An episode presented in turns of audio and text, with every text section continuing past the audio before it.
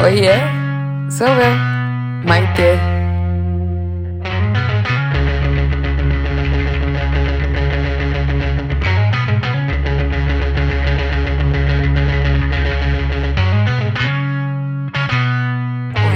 Gente. Bom, o episódio de hoje tá saindo na quarta-feira e não na terça, porque eu procrastinei. Essa é a palavra certa.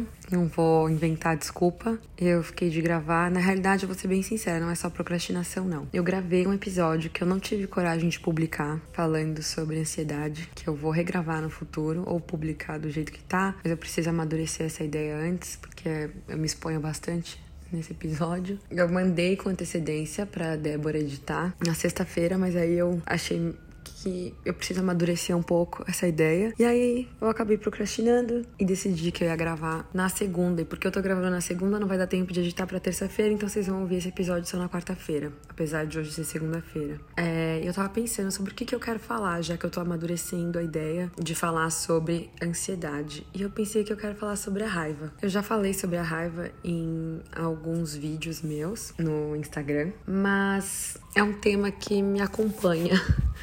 Porque eu sinto muita raiva, gente. Eu não sei vocês, assim. É que hoje eu ainda tô mais consciente da minha raiva e eu uso mais a minha raiva como combustível do que como uma mestra, sabe? Eu acredito que eu hoje eu tenho um relacionamento com a minha raiva que eu me relaciono com ela de uma forma que ela me leva a agir. Eu não esgoto a minha raiva nela mesma. Eu uso a raiva para me apontar direções. Eu uso a raiva como ferramenta, como eu disse, e não como mestre. Porque eu acredito que quando a gente sente raiva de alguma coisa, é sempre um aviso de quando nós mesmos nos traímos. Porque a raiva, ela sempre avisa a hora de agir em nome dos nossos interesses.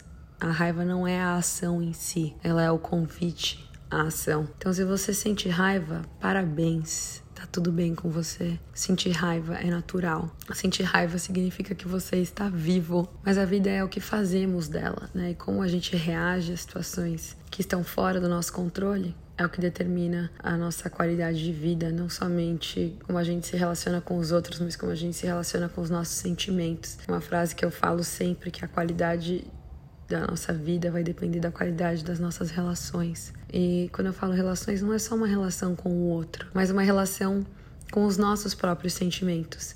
Se eu sinto raiva, eu ignoro, eu tento ser positividade tóxica, namastê, não, vou meditar e desejar luz. E eu não sento com essa raiva, eu não converso com ela, eu não exploro de onde ela veio, para onde ela vai, o que ela quer me dizer.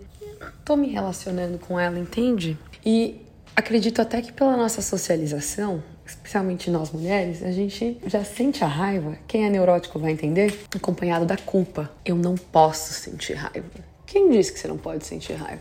Uma vez eu tive uma discussão feia com a minha irmã. Eu tava, sei lá, falando de estoicismo para ela no momento que ela tava sentindo raiva. E depois de um tempo eu fui até entender da onde ela estava partindo, né? No meu ponto de partida era de querer ajudá-la, mas no ponto de partida dela é que assim, minha raiva é legítima, deixa eu sentir. A gente não precisa não senti-la, a gente não precisa não verbalizá-la, a gente pode reagir a partir dela, mas até o fato da gente não querer sentir a raiva é uma sedação do espírito e não é saudável. Eu fiz muitas coisas na minha vida a partir da raiva, não como uma mestra, mas como uma guia.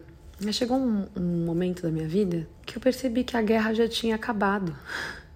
E não tinha mais por que sentir raiva. E eu estava presa em padrões, em esquemas, narrativas que nem existiam mais. Então eu tinha raiva de quem fez bullying comigo no colégio. Porra, 15 anos atrás isso. Eu nem me relaciono mais com essas pessoas. Nem sou mais a, a mesma Maitê de 17 anos atrás. É, eu precisava fechar essa gestalt de alguma forma, né? Fechar a gestalt. Eu precisava colocar essa raiva no lugar dela. Sabe quando o pessoal brinca na força do ódio? Eu entendo de onde isso vem. Às vezes a gente. Ah, eu vou malhar hoje, eu tô cansada, nem que seja na força do ódio. Eu acho que é saudável quando a gente transforma a nossa raiva, transmuta em algo positivo. A raiva que eu sentia do povo que fazia bullying comigo no colégio me fez querer provar que eu era alguma coisa, que eu não era aquilo que eles falavam de mim.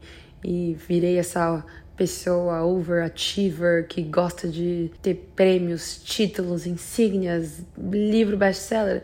Isso foi bom para mim? Em algum momento foi. Mas depois de um tempo, virou uma armadilha. Porque eu tô tentando provar o que para quem? Isso não faz nem mais sentido. Eu não preciso da validação dessas pessoas. Eu não sou mais uma adolescente.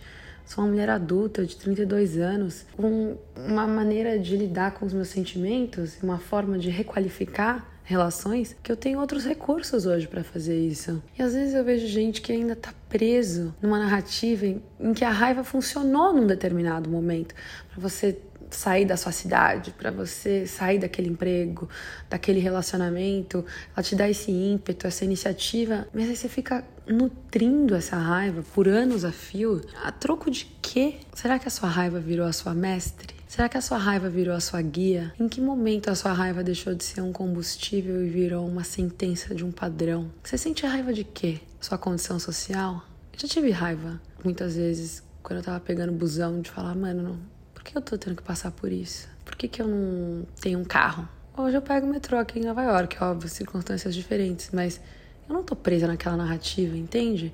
Eu tinha raiva muitas vezes que eu via alguns colegas assim, matando aula, não prestando atenção na faculdade. Eu pensava, nossa, essa mensalidade é tão cara, tenho bolsa parcial, eu não posso tirar nota baixa. Eu tinha raiva deles, porque eu falava, por que, que a vida deles é tão fácil e a minha não é? Sabe para onde me levou isso? Nada, lugar nenhum. Agora, quando eu olhei para minha situação, encarei de frente e falei: bom, essa é a minha situação. Eu não posso tirar nota baixa. Eu não tenho um carro. Eu vou de busão para a faculdade. Não tenho como mudar essas circunstâncias agora. Vou ficar aqui, vou ficar reclamando, tendo raiva de quem tem uma condição diferente da minha? Ou eu vou de alguma forma usar essa raiva como combustível. Beleza, mas aí eu cheguei num lugar da minha vida que eu já fiz as pazes com isso. Hoje eu não ligo de usar transporte público, não tô mais nessa fase. Não sou mais adolescente, não tenho mais esses problemas de validação do outro nesse esquema. Tenho outros tantos problemas que eu ainda lido de validação, mas não especificamente de querer ter o carro aos 18 anos que eu não tinha. É muito louco, porque eu tava no metrô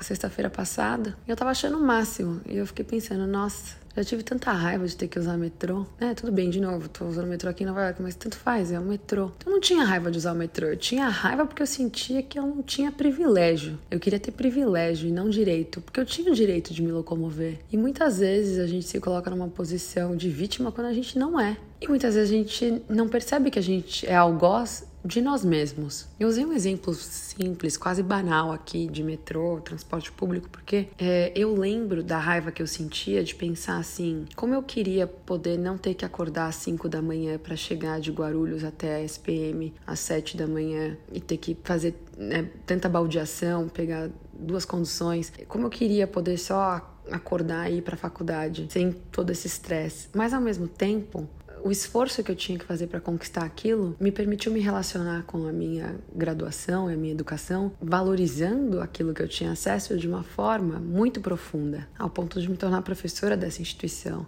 ao ponto de querer seguir na docência, né, no mestrado e tudo mais. Então, assim, é... agora imagina se eu tivesse repetindo essa narrativa ainda para mim. Que besteira. Ou ter raiva de ter sido traída num relacionamento. E aí, num relacionamento novo, eu fico com raiva de uma traição que nem aconteceu, porque eu tô projetando a minha raiva de uma traição passada, porque eu tô presa nessa narrativa. Então, assim, quando a raiva vira o seu único modus operandi, quando ela vira a tua gaiola, quando ela vira tua estrela guia ferrou. A gente não pode deixar a raiva da gente tomar conta das nossas ambições, dos nossos desejos. Porque muitas vezes você vai acabar tomando uma decisão pautada no ego, na vaidade, para provar que alguém tá errado. Você não tem que fazer nada disso para provar nada para ninguém. Primeiro, você não tem que provar nada para ninguém. E segundo, que você tem raiva porque você de alguma forma se sente injustiçado, uma coisa é um problema social e, você...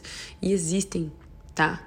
Injustiças sociais. E é legítimo você sentir raiva disso é legítimo. Quem te disser que não é legítimo tá errado. O que eu tô querendo apresentar aqui é, ao invés de cultivar essa raiva, você pode usá-la como um combustível de alguma forma ser um agente de mudança. Não sou uma alienada. Os problemas sociais eles existem. Agora, no âmbito pessoal, você carregar sua raiva com você para todos os espaços, para todas as suas relações, para todas as áreas da sua vida, você vai adoecer. Como que você se relaciona com a sua raiva? Do que você sente raiva? De quem você sente raiva? A vida é o que a gente faz dela. A raiva é feita para nos levar a agir, não é para se esgotar em si mesma. Que ela nos aponte direções que ela sempre continue nos avisando a hora de agir em nome dos nossos interesses, que ela siga sendo não a ação em si, mas o convite à ação.